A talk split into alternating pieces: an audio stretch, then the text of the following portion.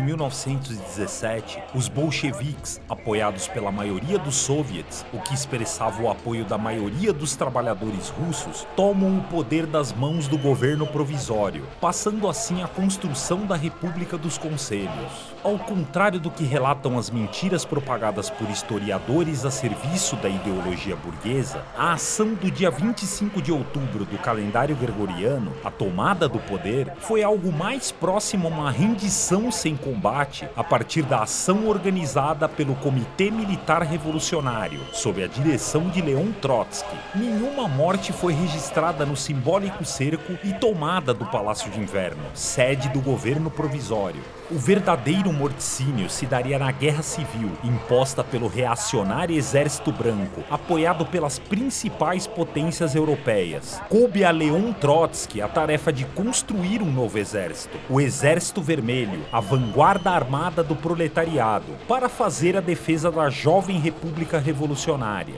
Como ele conseguiu organizar essa gigantesca força militar? Como transcorreu a Guerra Civil? Que papel jogou Leon Trotsky nessa guerra e no Exército Vermelho?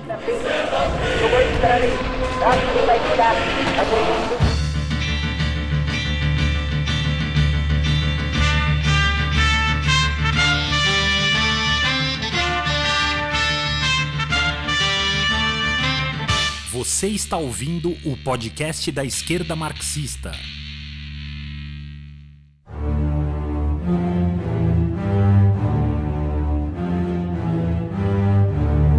Saudações, camaradas! Meu nome é André Mainardi e está no ar a partir de agora o 19 episódio do podcast da Esquerda Marxista, seção brasileira da Corrente Marxista Internacional. Essa transmissão encerra o ciclo de debates que teve lugar agora no mês de agosto, dedicados às lutas, à vida e à obra do grande revolucionário Leon Trotsky na ocasião dos 80 anos de seu assassinato. No episódio de hoje, eu e o camarada Evandro Cousani, editor do site da esquerda marxista, faremos uma conversa onde discutiremos o fundamental papel que teve Trotsky na Guerra Civil e na fundação do Exército Vermelho. Saudações, Evandro! Saudações, André, e saudações aí a todos os ouvintes do podcast da Esquerda Marxista. Bom, Evandro, em primeiro lugar, antes de começar o papo de hoje, eu creio que seja necessário agradecer aos camaradas Luiz De Vigili, Michel Goulart e a Flávia Antunes por trazer essas riquíssimas discussões à série desse mês. Tarefa que demandou esforço por parte dos camaradas e agradecer também a todos os nossos ouvintes e a todos que nos acompanharam. Durante todo o mês de agosto, nós procuramos não apenas relembrar o assassinato covarde de Leon Trotsky por um agente stalinista, mas também celebrar sua vida e as suas principais obras sem sombra nenhuma de dúvida, um dos pontos mais formidáveis da sua irrepreensível biografia é justamente a Guerra Civil Revolucionária de 1918 a 1923. Não é verdade, Evandro? Bom, vamos lá, André. Antes de mais nada, é preciso recordar que desde o início da Primeira Guerra Mundial, iniciada em 1914, os bolcheviques foram contrários a esse evento, denunciando que se tratava de uma guerra imperialista, né, da disputa das potências envolvidas por novos mercados e que na verdade colocava trabalhadores de um país é, guerreando com trabalhadores de outro, tudo em nome dos interesses e dos lucros das classes dominantes. Em fevereiro de 1917 acontece então a primeira revolução daquele ano na Rússia, que derruba o czar e coloca no seu lugar o governo provisório. Mas esse governo foi incapaz de cumprir as promessas de paz e liberdade, isso porque os revolucionários, entre aspas, que estavam na direção dele, possuíam um discurso radical, mas na prática realizavam um governo de coalizão com a burguesia e até mesmo com elementos defensores da monarquia. A agitação revolucionária anti-guerra e internacionalista dos bolcheviques permitiu o crescimento exponencial do partido naquele ano, e após um episódio conhecido como Jornadas de Julho, uma tentativa de contra-revolução liderada pelo general Kornilov, que falhou, é, a posição pela paz acelerou ainda mais a desagregação do exército czarista diante da situação de carestia, miséria dos camponeses, dos operários e dos soldados. Então, a partir daquele momento, André, a palavra de ordem pão, paz e terra se tornou o principal catalisador dos anseios das massas. No dia 25 de outubro de 1917, acho que a gente conhece bem já essa data, que é quando os bolcheviques vão tomar o poder de fato em Petrogrado, e nos dias posteriores eles vão ganhar a grande massa camponesa, que era dirigida pelo, principalmente pelo Partido dos Socialistas Revolucionários. Essa situação trouxe uma nova esperança para os soldados, que não viam mais sentido em riscar suas vidas em uma guerra que não era deles, né? e em pouco tempo começa uma enorme pressão das trincheiras pelo fim da guerra. Porém, os aliados da Entente, ou seja, a França e a Inglaterra, que eram aliados da Rússia naquele momento, não queriam perder o enorme exército russo, já que apesar de mal equipado e mal comandado, esse exército mantinha os alemães e seus aliados ocupados na frente oriental, que envolve ali o, o leste europeu, né? enquanto a Entente avançava na África e no Ocidente. A Entente tentava forçar o governo dos soviets a continuar na guerra, seguindo a mesma cartilha, digamos, da, utilizada pelo governo provisório de Kerensky. A diferença é que o governo instaurado após a Revolução de Outubro não era um governo de aliança com a burguesia, e sim um governo dos trabalhadores, dos soldados e dos camponeses. Então Trotsky, no exercício das relações exteriores do governo bolchevique, pressionou a França e o Reino Unido em um primeiro momento para que iniciassem o, em bloco o armistício, mas assim obter resposta ele procurou a Alemanha para dar início às negociações de paz em separado.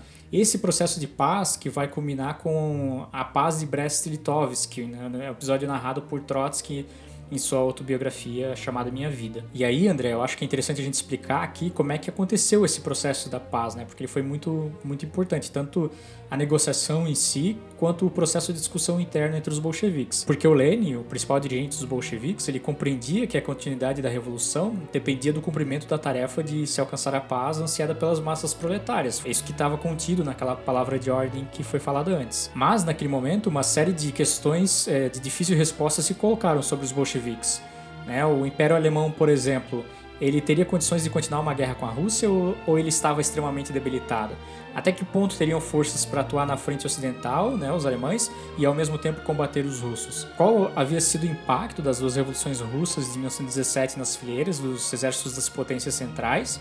E também existia uma dúvida se havia um acordo entre as potências centrais e os aliados para derrotar a própria Revolução de, de Outubro, né, para afogar ela. Essas dúvidas alimentavam diferentes posições dentro do Partido Bolchevique sobre como e se eles deveriam de fato negociar a paz em separado com os alemães, que eram seus inimigos. Três posições se destacaram nesse debate. Lenin era partidário da paz intransigente, imediata. Trotsky adotava a posição que poderia se resumir na fórmula nem paz nem guerra, que consistia em estender ao máximo as negociações e ampliar a agitação revolucionária nos países beligerantes para ganhar tempo até que revoluções nesses países ganhassem força. E a terceira fração, ela era a favor da guerra revolucionária, que pretendia pretendia acelerar a revolução nos outros países através da guerra, posição que era centralmente definida por Bukharin.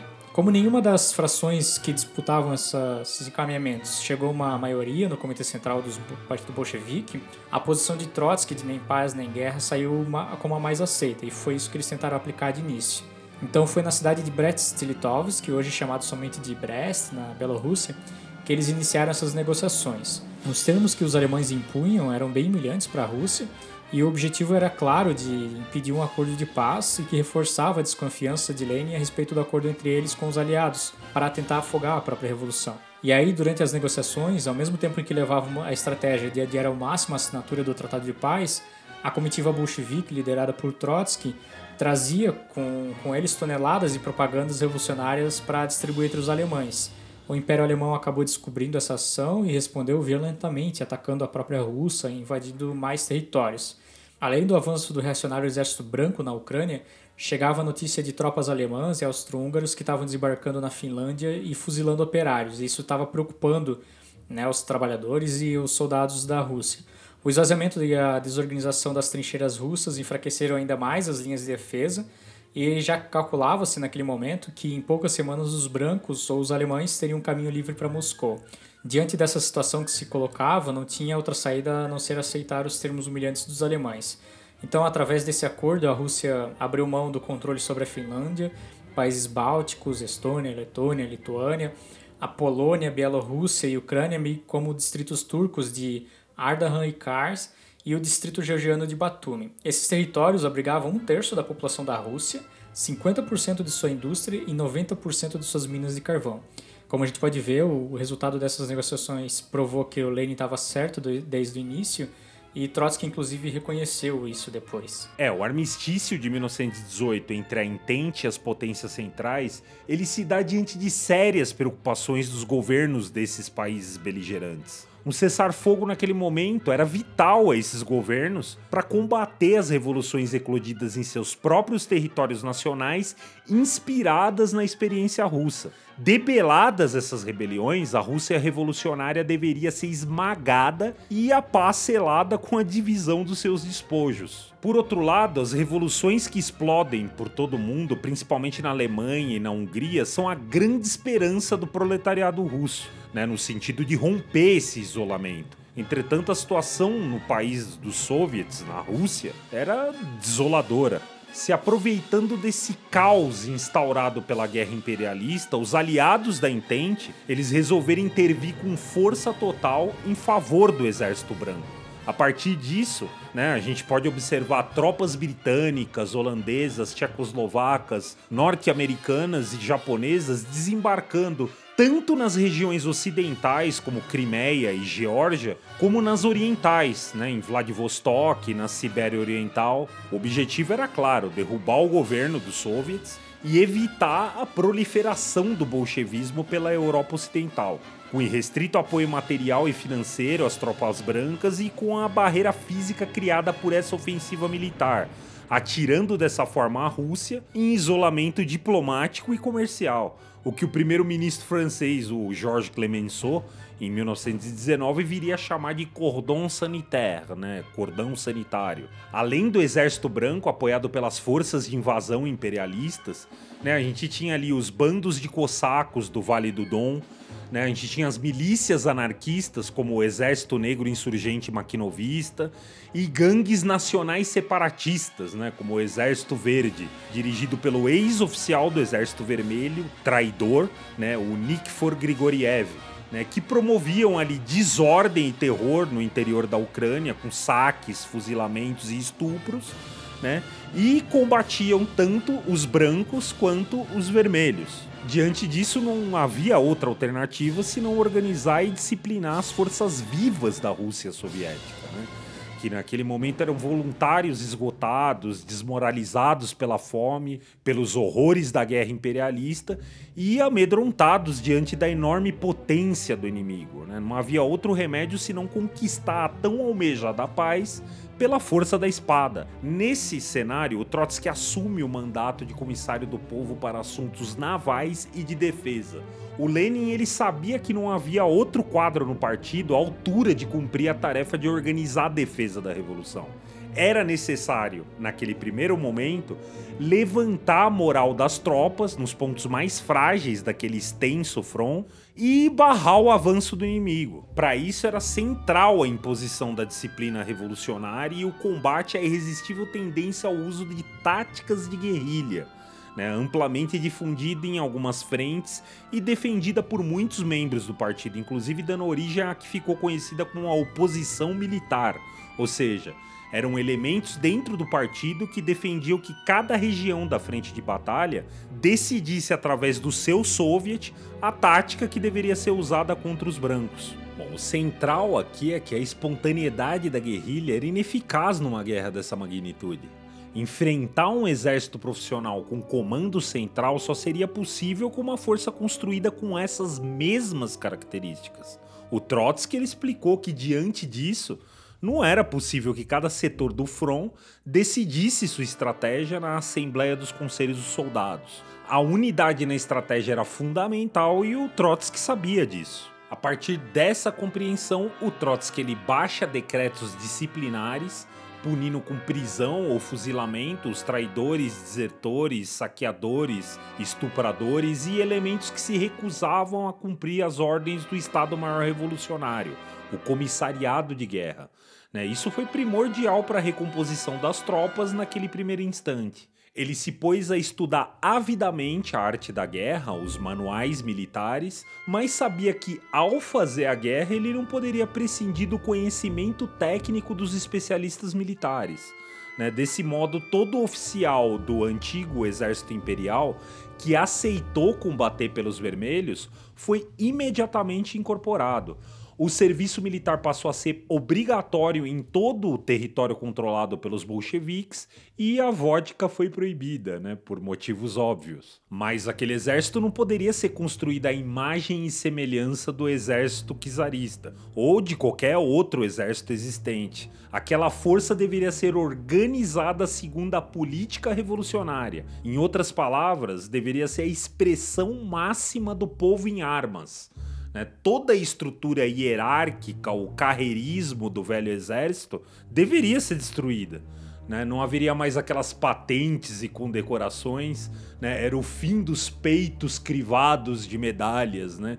Que tanto caracterizavam os oficiais czaristas. Outra coisa importante era a democracia operária nas fileiras, né? Isso era fundamental. Os especialistas escolhidos pelos soldados atuariam como oficiais apenas em operações né? Ao passo que também agitadores comunistas experimentados, né, eles foram incorporados às divisões. Esses foram os responsáveis diretos pela recuperação do espírito revolucionário das tropas.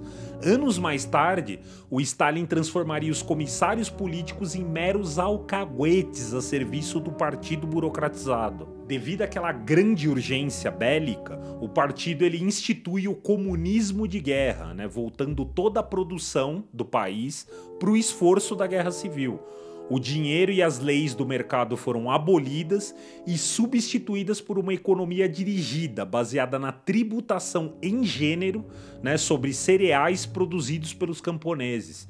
Depois da guerra, essa medida, que era vital para o sucesso da campanha, traria graves consequências à economia da União Soviética. E no decurso da Guerra Civil, aqueles grupos dispersos de voluntários assustados e famintos, né, que eu falei, se tornaram um gigantesco e disciplinado exército de quase 6 milhões de homens né, o que ficou conhecido como o invencível e legendário Exército Vermelho dos Operários e Camponeses. Né? Inclusive, os melhores especialistas militares dos países imperialistas eram obrigados a reconhecer o brilhantismo e o sucesso dessa experiência militar do proletariado em legítima defesa da sua revolução. Evandro, o ponto de virada nos ânimos do exército, onde o Trotsky aparece de fato como organizador, é logo no início da campanha, com a retomada tomada de Kazan, né? É, o que, que você me diz sobre isso? Olha, André, dá para fazer um filme sobre só a história de Kazan ou até mesmo da defesa de Petrogrado, que foram dois episódios fundamentais da Guerra Civil e que tiveram participação direta do Trotsky e do famoso trem dele.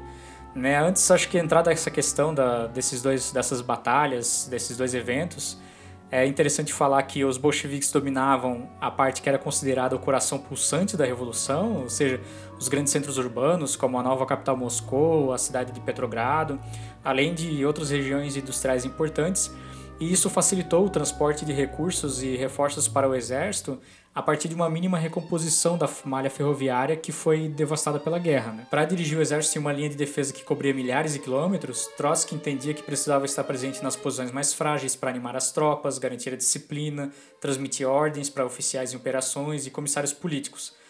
Então, para tudo isso, ele se utilizou desse famoso e robusto trem, que era puxado por duas locomotivas e equipado para ser um quartel-general itinerante. O trem ele tinha dormitórios, banheiros, escritórios, biblioteca, armazém, refeitório, salas de reunião. Tinha também uma estação de telégrafo, tinha uma antena receptora de rádio que facilitava a comunicação com Moscou e outros locais distantes do país.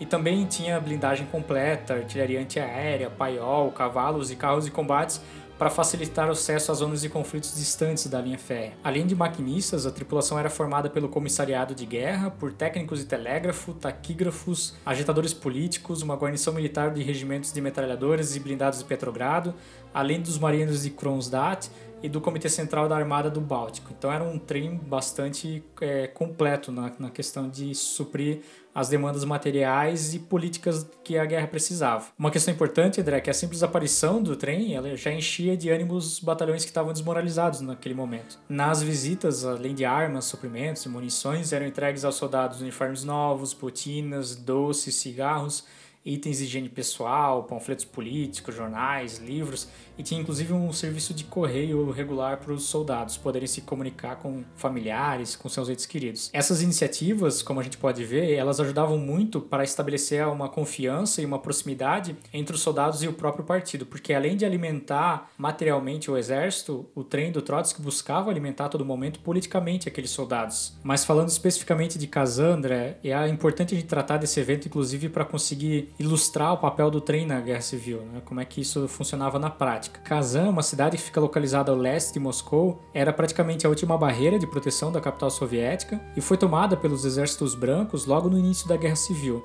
Mas o Exército Vermelho conseguiu estabelecer um foco de resistência na outra margem do rio Volga, na região de Sviajsk, quando Trotsky chega, o exército está disperso e não está muito coeso, e existe inclusive uma divergência entre soldados não comunistas que viam aqueles que eram membros do Partido Bolchevique como uma espécie de privilegiados. Logo de imediato, Trotsky começa a organizar a agitação entre os soldados, estabelecer linha de comunicação entre as viagens que Moscou, preparar missões de reconhecimento em Kazan e assim por diante. E a partir dessa mobilização e dessa reorganização do exército, eles conseguem preparar uma, uma nova ofensiva a Kazan. Porém, no momento que eles iam realizar esse ataque para a retomada da cidade, os brancos iniciam um ataque numa operação que dura cerca de 48 horas. Essa operação ela só não terminou com a tomada de viagens, que porque em determinado momento se espalhou entre os brancos a ideia de que os vermelhos possuíam muito mais força do que realmente tinham e acabam recuando e quando o Exército Vermelho estava numa situação realmente fragilizada naquele momento. Nos dias que seguiram, o Exército Vermelho ele consegue criar uma coesão nas suas tropas novamente e prepara uma ofensiva para recuperar a cidade, o que eles conseguem realizar com, com êxito.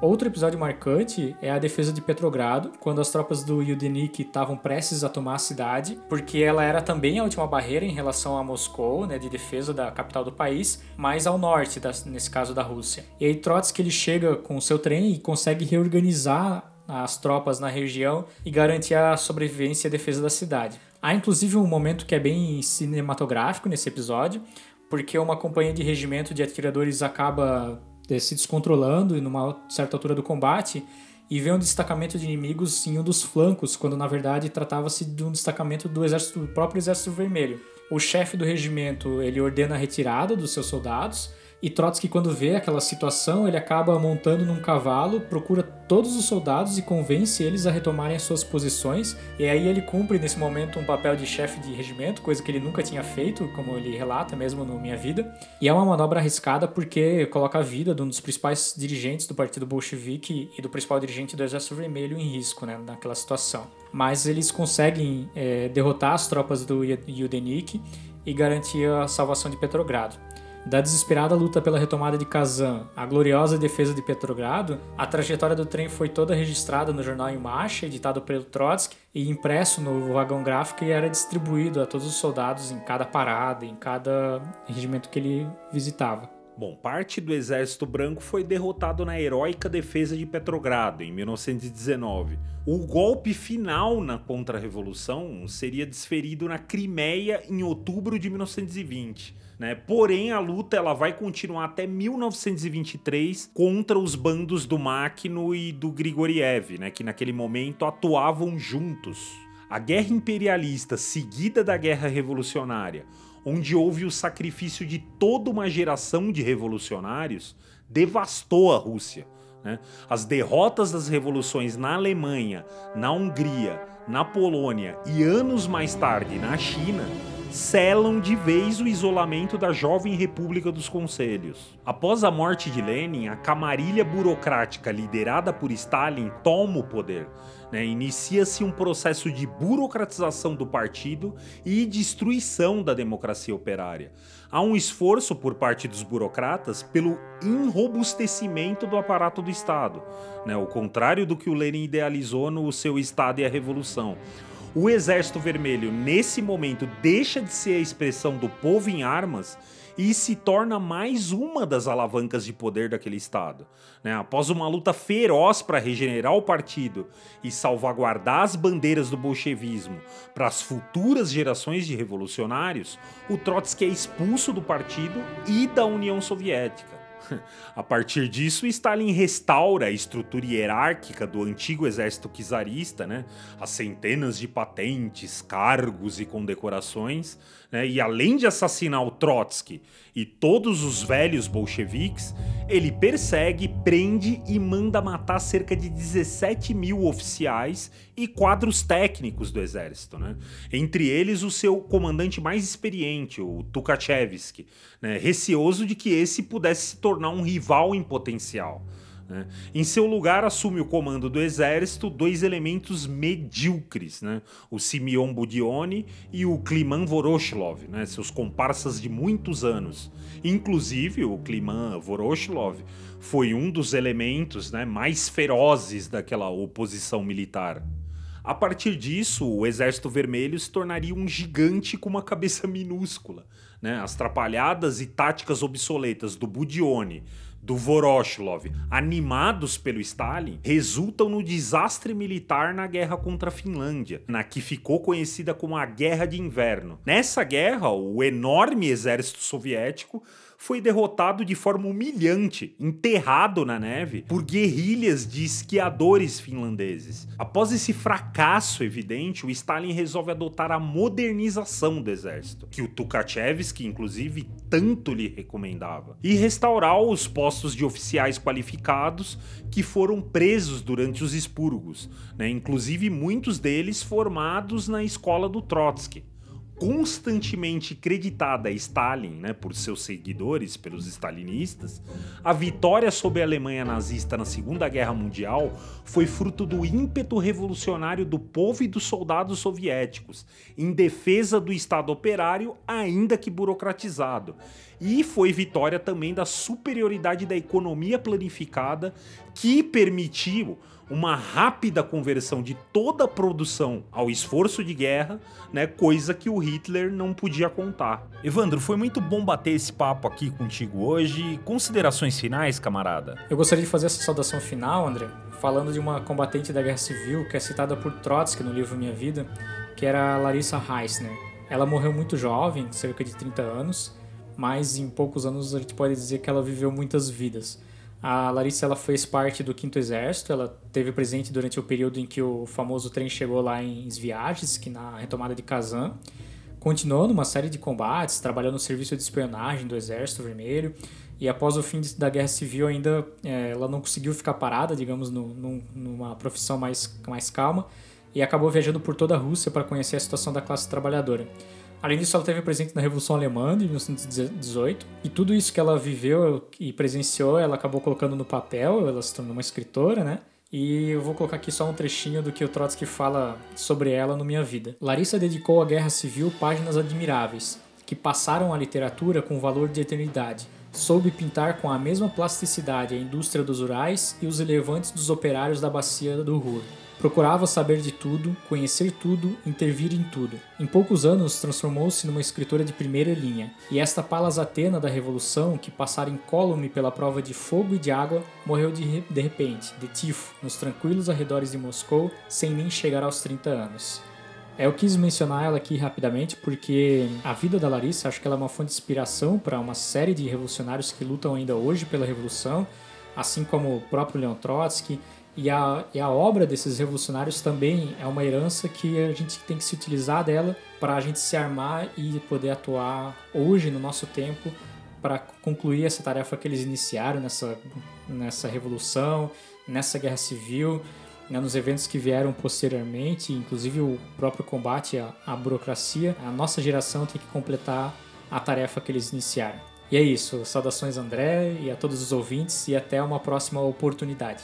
Bom, estamos chegando ao final de mais um episódio. A trilha sonora que nos acompanhou durante toda a transmissão de hoje traz novamente a incrível obra do grande compositor russo Dmitri Shostakovich, com a Sinfonia número 12 em Ré menor, em homenagem à Revolução de Outubro de 1917.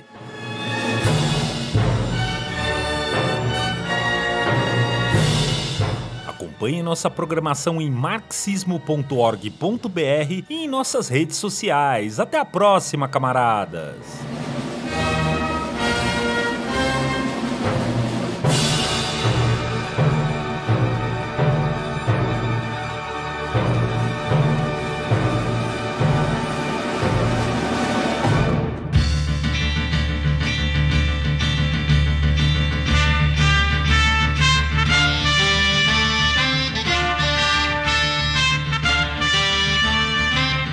Você ouviu o podcast da esquerda marxista.